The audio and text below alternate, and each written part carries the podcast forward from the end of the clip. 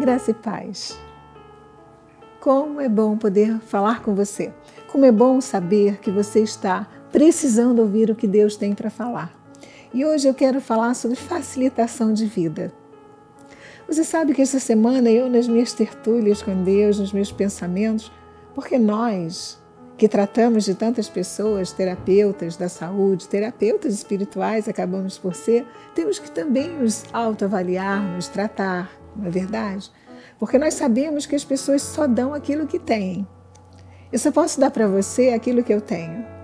Eu tenho dentro do meu coração uma certeza e uma fé em Jesus Cristo. Eu preciso passar isto para você.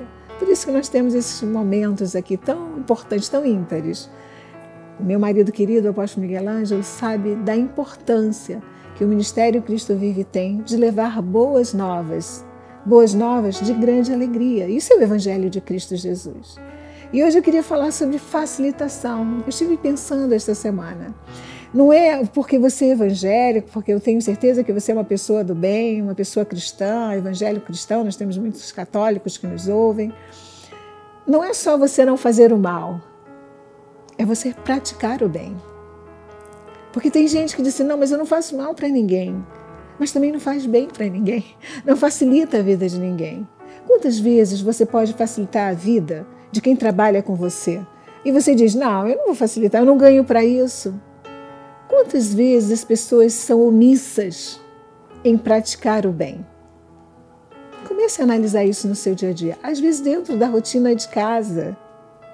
Às vezes vamos falar sobre irmãos quando nós somos pequenos, adolescentes, né? Um irmão diz para o outro: pode me dar um copo d'água? E eu te dar um copo d'água? Por quê? Eu não sou tua mãe nem teu pai vai buscar. Feio isso, né? Mas acontece todos os dias. Às vezes entre casais, às vezes entre colegas de trabalho.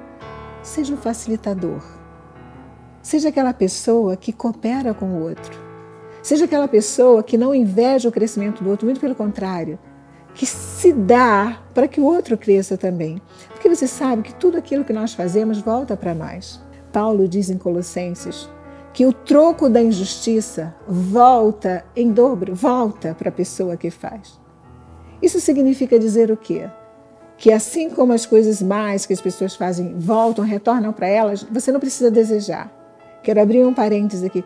Não deseje mal a ninguém Aquela pessoa fez tão mal, tanto mal, faz tão mal. Não precisa desejar mal a essas pessoas. Esse mal irá retornar. É a lei da vida. Assim como o bem que eu semeio, como a facilitação que eu dou ao meu próximo, volta para a minha vida, volta para a vida dos meus filhos e dos meus netos. É a vida. Aquilo que eu dou. Ah, então o bumerangue não é só uma especificação é, das redes de relacionamento. Não, vamos fazer um bumerangue. Não, o bumerangue é a lei da vida. É aquele eco que você faz, ele volta reverberando. Faça o bem. Seja um facilitador. Ajude. Não seja omisso, não seja omissa. Pense agora. Faça uma avaliação o resto da sua semana, o resto dos seus dias. Pense o que, que eu posso fazer para facilitar a vida daquela pessoa que eu amo, por exemplo. O que você tem feito para facilitar a sua própria vida? Você ora a Deus, você conversa com Deus, você entrega para Deus os seus problemas antes de entregar para a galera, para a comunidade. Entrega para Deus. Aprende com Jesus. Jesus era facilitador. Quando Jesus estava passando por um determinado caminho, ele começou a ouvir um homem gritando: Senhor, filho de Davi, tenha compaixão de mim. Muitas pessoas que não eram facilitadoras diziam: Cala-te, não importunes o mestre. O Senhor parou e disse: Quem é que está me chamando? E ele chegou até aquele cego Bartimeu.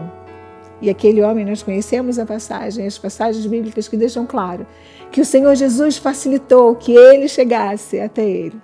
Assim nós vemos em vários milagres que o Senhor Jesus realizava. Ele era sempre um facilitador para que a bênção dele chegasse à vida de alguém. Sempre terão pessoas que querer, vão fazer tudo, vão querer impedir que você tenha prosperidade e seus objetivos aconteçam. Isso é do ser humano, isso é a vida. Mas vamos deixar essas pessoas de lado. Vamos pegar aqueles que ajuntam, porque o Senhor também nos ensina: quem comigo ajunta não espalha. Vamos ajuntar para que nós possamos ser felizes. Em meu nome pessoal e no nome do meu amado e querido marido apóstolo Miguel Ângelo, eu desejo que você seja uma pessoa do bem, semeie o bem, facilite a vida e seja feliz. Graça e paz.